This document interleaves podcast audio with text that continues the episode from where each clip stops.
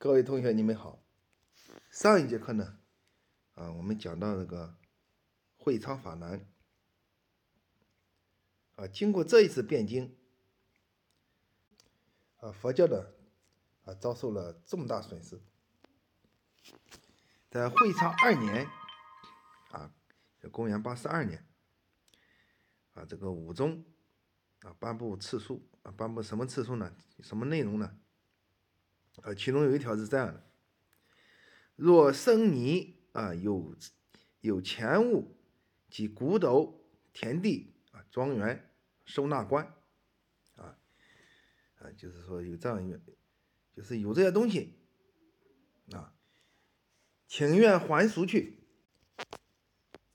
啊，就是说呢，你只要有这些东西啊，你就不用在寺庙待了啊，你就去还俗。这是什么意思呢？这一句话就是这个北宗也好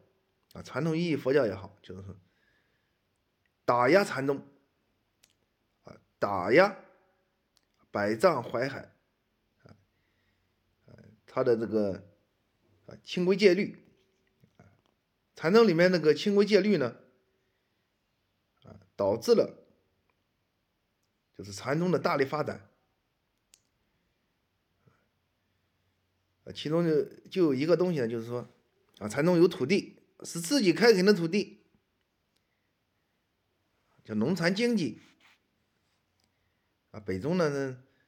啊，他有关系，啊，跟那个官方，在这个就加上这个，啊，唐太宗，啊，唐玄宗笃信佛教，这个佛教里面的寺庙。像宫殿一样华丽辉煌啊！这时候呢，就是说，他们害怕禅宗的发展，并且害怕，就是说这个唐太宗李世民啊，就是这些皇帝把这么一个辉煌的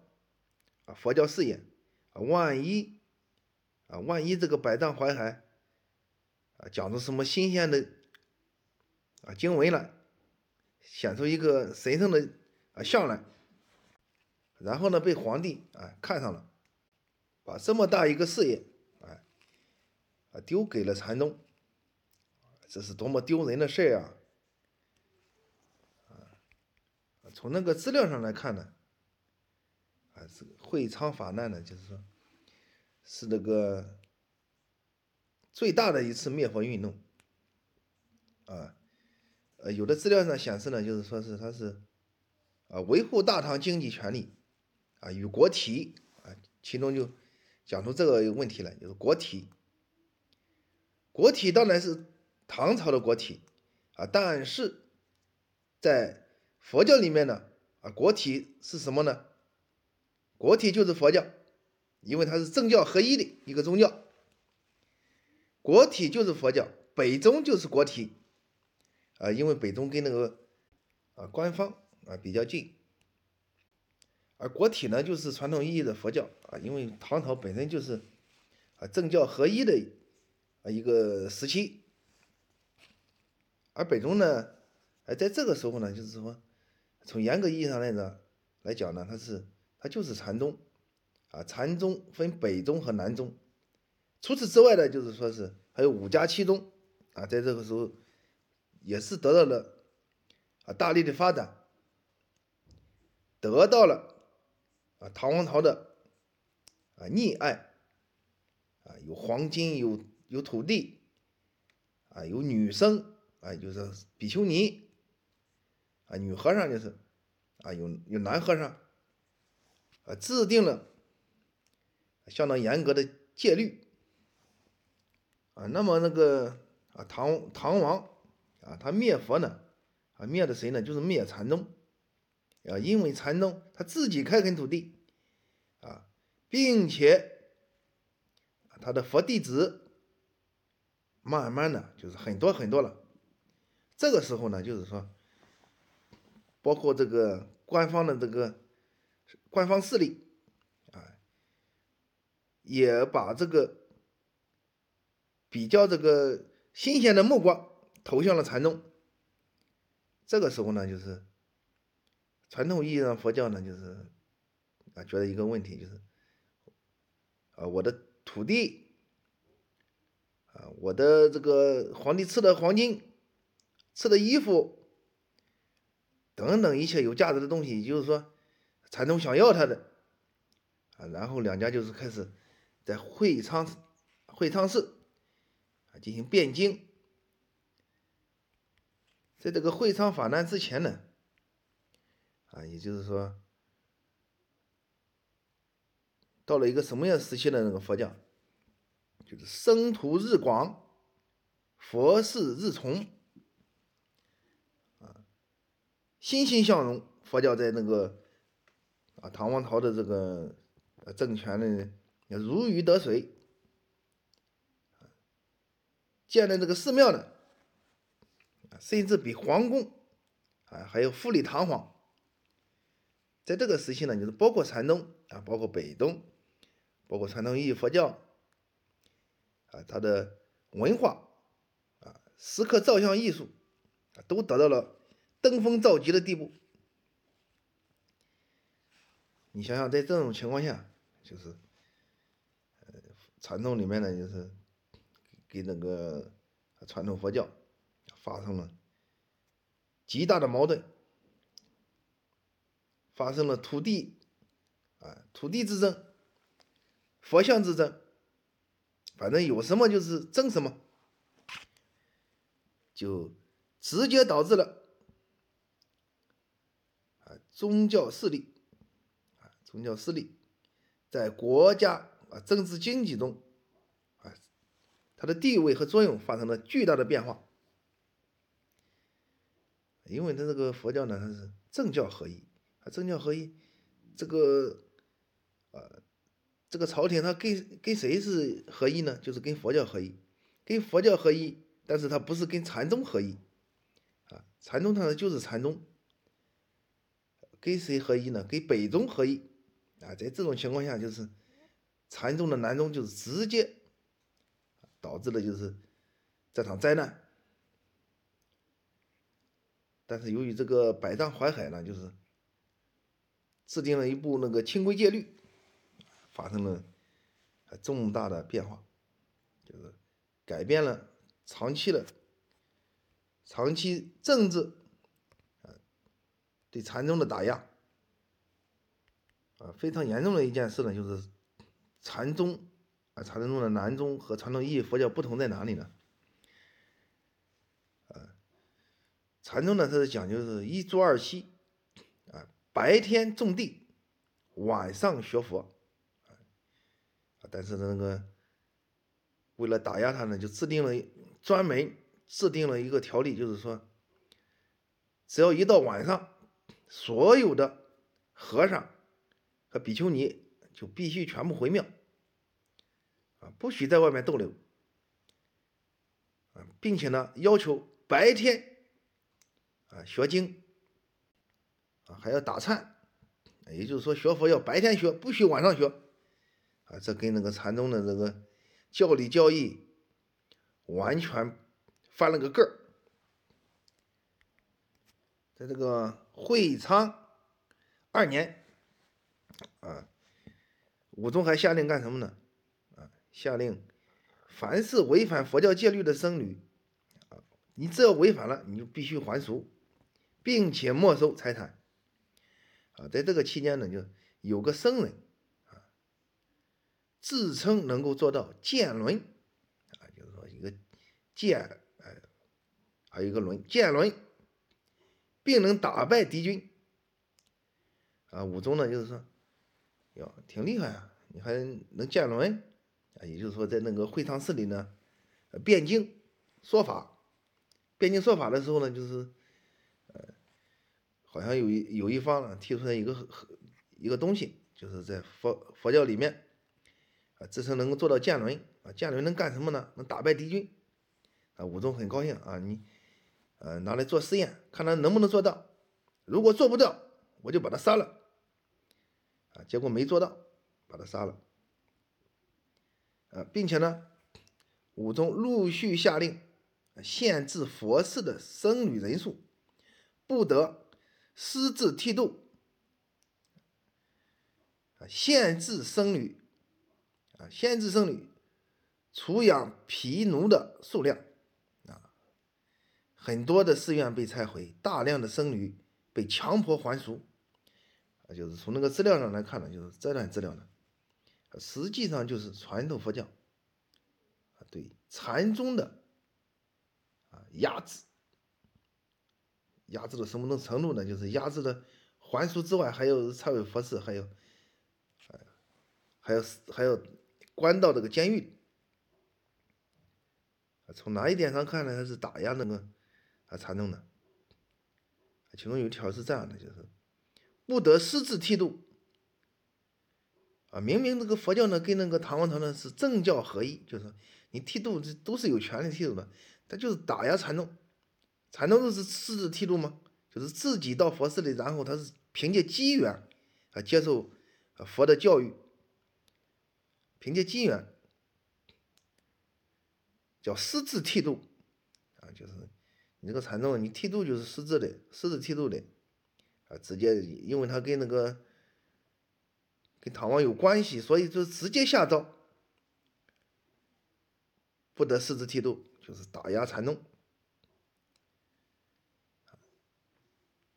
到会昌四年，啊，武宗降旨，不许供养佛牙。啊，同时规定，啊，带走五台山、四周普光寺、终南山五台寺，啊等等寺，啊，凤阳府法门寺，有佛之骨之处。严禁供养和瞻仰，也就是说这一条呢，它也是打压禅宗。为什么？为什么这样说呢？就是，五台山，啊，普光寺，啊，五台寺这些这些寺庙呢，在禅宗里面，就是它的重点管理的寺庙。所以说呢，这是对禅宗的打压。你看，会昌五年，又开始了大规模的灭佛啊！就是你那个禅宗，你肯定败定了。就是你不要跟我们这传统义佛教跟我们玩了，这几年把你玩死了。你看搞这一套嘞，呃，农残经济，还有什么百道清规，还清规的。这一下子把你搞定了，就是，啊，从很多那个宗教资料资料上来看呢，就是说，啊，北宗和那个传统意义佛教上，啊，所占的寺庙是最广的，啊，基本上就是权威，啊，禅宗呢，啊，一直奉行啊如是的修行，啊和恬淡无为的啊修行方式，啊，淡泊明志。淡泊名利，这个时候呢，就是由于这个唐王朝的溺爱，就是啊佛教呢啊出现了就是很多的金银珠宝，就是有了财产，害怕禅宗给他抢走啊，所以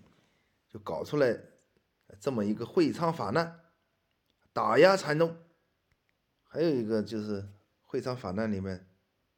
啊什么灾难呢？就是强迫还俗。不管你是什么身份，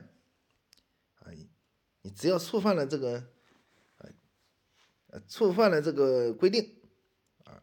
你就要强迫还俗，啊，就连啊资料上记载啊，就连天竺和日本来求法的僧人，啊，也被强迫还俗，啊，就是说当时那个侵权侵权严重啊，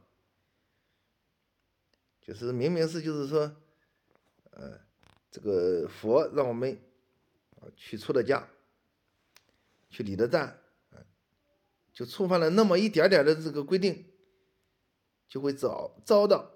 啊遭到非常严重的困难。百丈怀海呢，就是他创立在禅宗里面创立的这个清规戒律呢，就是说跟传统一样的佛教啊不同。出奇制胜，既保留了啊曾经就是农产经济那一点点物质基础啊，因为他那个不注重名，不注重利啊，淡泊名利啊，就是这种啊处世的啊思想啊儒释的修行，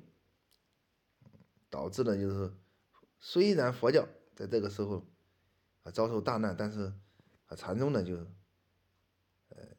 呃遗习留存啊，另外呢，就是说啊，禅宗这个时候呢，就是出现了啊，由于那个他们笃信佛的同时呢，还要种地啊，出现了啊，禅宗为之啊欣慰的一件事，就是啊，出现了净土宗。唐朝中期啊。学习佛教的都是上流社会人士，这时候呢，就是啊，禅宗简便易行，非常呃修持方便，开遍了一个开启了一个方便法门，什么法门呢？就是净土宗。这个五宗灭佛之后呢，很多的宗派一蹶不振。啊一蹶不振，包括这个汉传佛教的汉传佛教，就是传统意义的佛教，就汉传佛教。汉传佛教北宗、南宗都是一蹶不振啊。但是在那个百丈怀海所说的这个净土中呢，啊，出现了一一种情况，就是什么情况呢？野火烧不尽，春风吹又生啊。也就是说，禅宗在这个时候表现出来的。强大的生命力啊！净土宗呢，可谓是在那个禅宗里面呢，啊，一枝独秀啊，一枝独秀啊！有的资料上记载呢，啊，就是说啊，净土宗啊，净土宗的那个思想不纯正。啊，净土思想啊，纯正的是净土思想啊，其他的就是净土思想是不纯正的啊。这种说法为什么呢？就是在那个会昌法难呢，啊，出现了什么情况？就是对于净土宗的啊争夺情况，啊，它是禅宗的吗？啊，它是汉传的佛教的吗？也就是说，在这个净土宗上啊。进行了争夺，啊，净土宗多好，里面有人才，啊，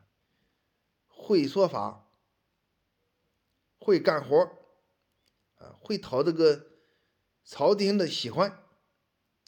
啊，也就是说，在这个情况下呢，就是禅宗一直受到打压，就是